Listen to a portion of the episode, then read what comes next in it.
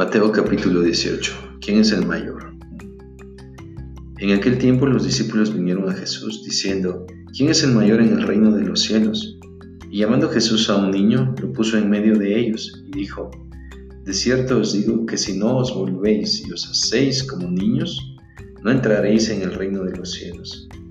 Así que cualquiera que se humille como este niño, ese es el mayor en el reino de los cielos. Y cualquiera que reciba en mi nombre a un niño como este, a mí me recibe. Ocasiones de caer. Y cualquiera que haga tropezar a alguno de estos pequeños que creen en mí, mejor le fuera que se le colgase al cuello una piedra de molino de asno y que se le hundiese en lo profundo del mar. Hay del mundo por los tropiezos, porque es necesario que vengan tropiezos, pero hay de aquel hombre por quien viene el tropiezo. Por tanto, si tu mano o tu pie te es ocasión de caer, córtalo y échalo de ti. Mejor te es entrar en la vida cojo o manco que teniendo dos manos o dos pies ser echado en el fuego eterno. Y si tu ojo te es ocasión de caer, sácalo y échalo de ti. Mejor te es entrar con un solo ojo en la vida que teniendo dos ojos ser echado en el infierno de fuego. Parábola de la oveja perdida. Mirad que no menospreciéis a uno de estos pequeños, porque os digo que sus ángeles en los cielos ven siempre el rostro de mi Padre que está en los cielos. Porque el Hijo del Hombre ha venido para salvar lo que se había perdido. ¿Qué os parece? Si un hombre tiene cien ovejas y se descarría una de ellas, ¿no deja las noventa y nueve y va por los montes a buscar la que se había descarriado? Y si acontece que la encuentra, de cierto os digo que se regocija más por aquella que por las noventa y nueve que no se descarriaron. Así, no es la voluntad de vuestro Padre que está en los cielos que se pierda uno de estos pequeños. ¿Cómo se debe perdonar al hermano? Por tanto, si tu hermano peca contra ti, ve y repréndele estando tú y él solos. Si te oye, has ganado a tu hermano. Mas si no te oye, toma un contigo a uno o dos, para que en boca de dos o tres testigos conste toda palabra. Si no los oye a ellos, dilo a la iglesia, y si no oyere a la iglesia, tenle por gentil y publicano. De cierto os digo que todo lo que atéis en la tierra será atado en el cielo, y todo lo que desatéis en la tierra será desatado en el cielo. Otra vez os digo, que si dos de vosotros se pusieran de acuerdo en la tierra acerca de cualquiera cosa que pidieren, les será hecho por mi Padre que está en los cielos, porque donde están dos o tres congregados en mi nombre, ahí estoy yo en medio de ellos. Entonces se le acercó Pedro y le dijo, Señor, ¿cuántas veces perdonaré a mi hermano que, peca, que peque contra mí? ¿Hasta siete? Jesús le dijo, no te digo hasta siete, sino aún hasta setenta veces siete. Los dos deudores. Por lo cual el reino de los cielos es semejante a un rey que quiso hacer cuentas con sus siervos. Y comenzando a hacer cuentas, le fue presentado uno que le debía diez mil talentos. A este, como no pudo pagar, ordenó su señor venderle y a su mujer e hijos y todo lo que tenía, para que se le pagase la deuda entonces aquel siervo, postrando, le suplicaba diciendo, Señor, ten paciencia conmigo y yo te lo pagaré todo. El señor de aquel siervo, movido a misericordia, le soltó y le perdonó la deuda. Pero saliendo aquel siervo, halló a uno de sus consiervos que le debía cien denarios, y haciendo de él, le rogaba diciendo, Págame lo que me debes. Entonces su consiervo, postrándose a sus pies, le rogaba diciendo, ten paciencia conmigo y yo te lo pagaré todo. Mas él no quiso, sino fue y le echó en la cárcel hasta que pagase la deuda. Viendo a sus consiervos lo que pasaba, se entristecieron mucho y fueron y refirieron a su señor todo lo que había pasado. Entonces, llamándole su señor, le dijo, siervo malvado, toda aquella deuda te perdoné porque me rogaste. ¿No debías tú también tener misericordia de tu consiervo, como yo tuve misericordia de ti?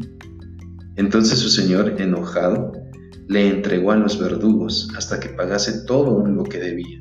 Así también mi Padre Celestial hará con vosotros si no perdonáis de todo corazón cada uno a su hermano sus ofensas.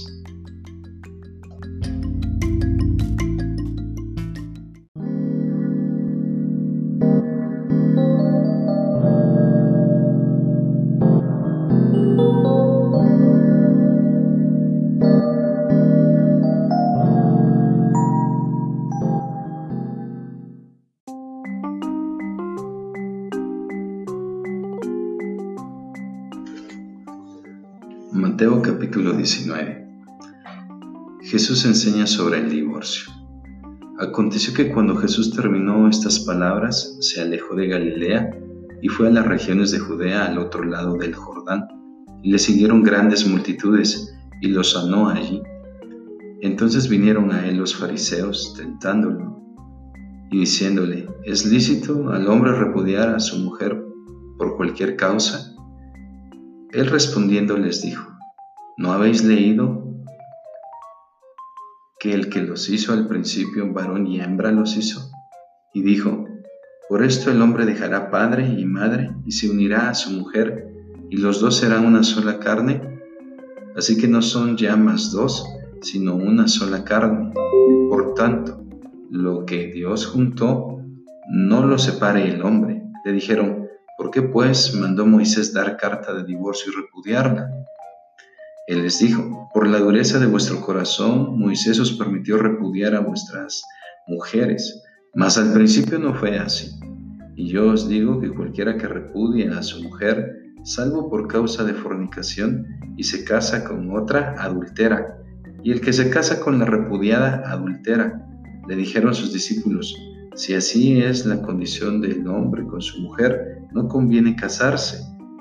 Entonces él les dijo, no todos son capaces de recibir esto, sino aquellos a quienes es dado.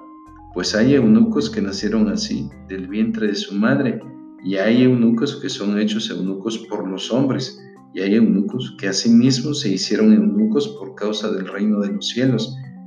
El que sea capaz de recibir esto, que lo reciba. Jesús bendice a los niños.